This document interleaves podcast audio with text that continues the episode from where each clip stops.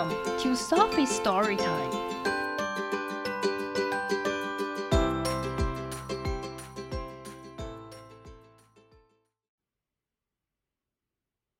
Today's story is Little Pea, written by Amy Krouse Rosenthal, illustrated by Jane Corace.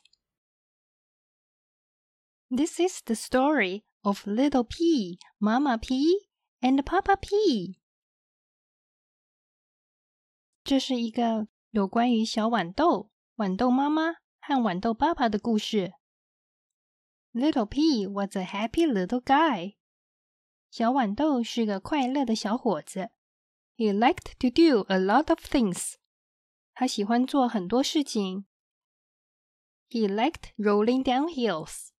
他喜欢从山上滚下来。For example，举例来说，super fast，非常快。He liked hanging out with his pea pals.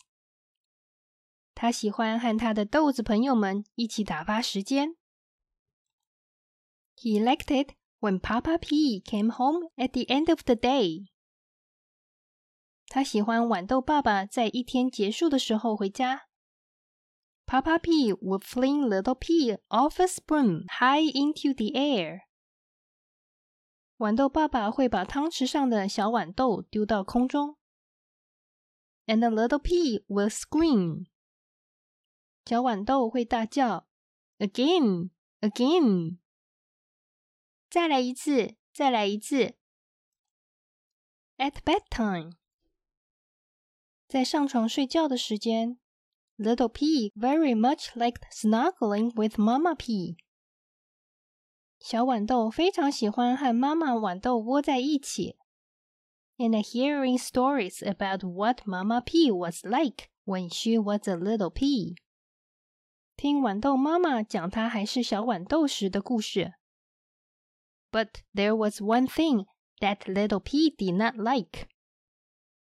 但是有一件事情小豌豆不喜欢。Candy，糖果。 That's what you have to eat for dinner every night when you are a pea。这就是当你是一颗豌豆时。每天晚餐必须吃的东西：candy, candy, candy，糖果，糖果，糖果。Monday, red candy，星期一红糖果；Tuesday, orange candy，星期二 橘色的糖果；Wednesday, yellow candy，星期三黄色的糖果；Thursday。Purple and pink polka dotted candy。星期四，紫色和粉红色的点点糖果。Friday，星期五，striped candy，条纹糖果。Saturday，星期六，swirly candy，漩涡型的糖果；Sunday rainbow candy，星期天，彩虹糖果。Little Pea hated all of this，小豌豆讨厌所有这些东西。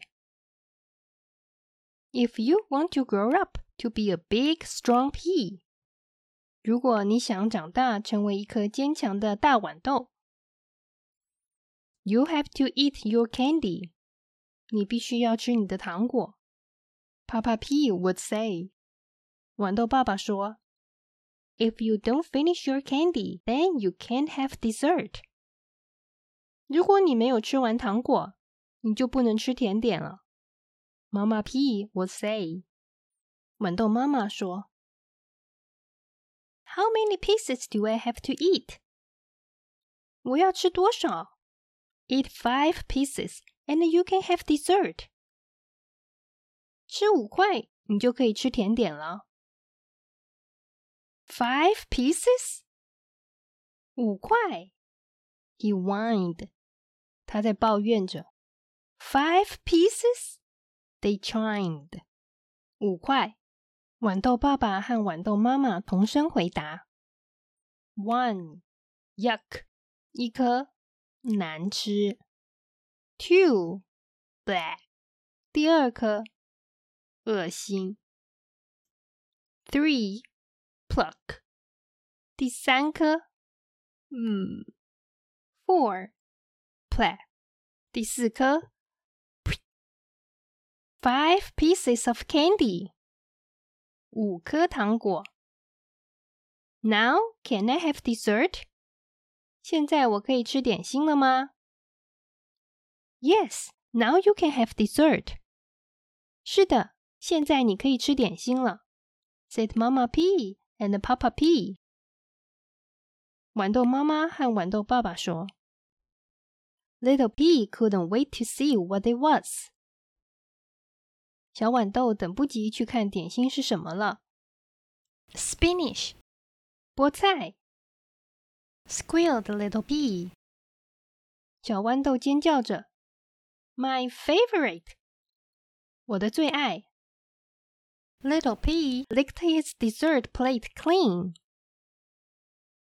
小豌豆把他的点心盘子舔得干干净净。And they lived happily ever after.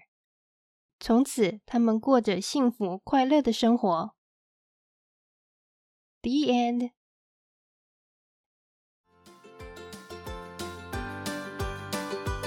If you like the story, follow us and subscribe to our channel. Tell your friends too. Thank you and see you next time.